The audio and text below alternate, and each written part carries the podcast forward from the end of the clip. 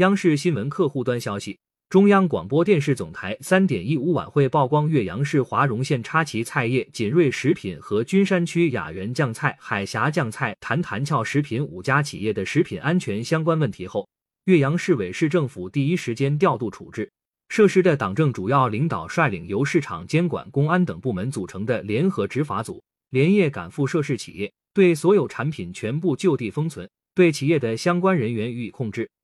对外销产品立即启动追溯召回措施，并全面停止农户土坑腌制行为。同时，举一反三，自今日起，组织由市场监管、农业、公安等部门组成的联合执法队伍，对全市腌制酸菜生产企业进行全面排查，对市场上的腌制酸菜产品开展全面溯源调查，防止不合格产品流入市场。相关具体情况正在进一步处理中。感谢收听羊城晚报广东头条，更多新闻资讯，请关注羊城派。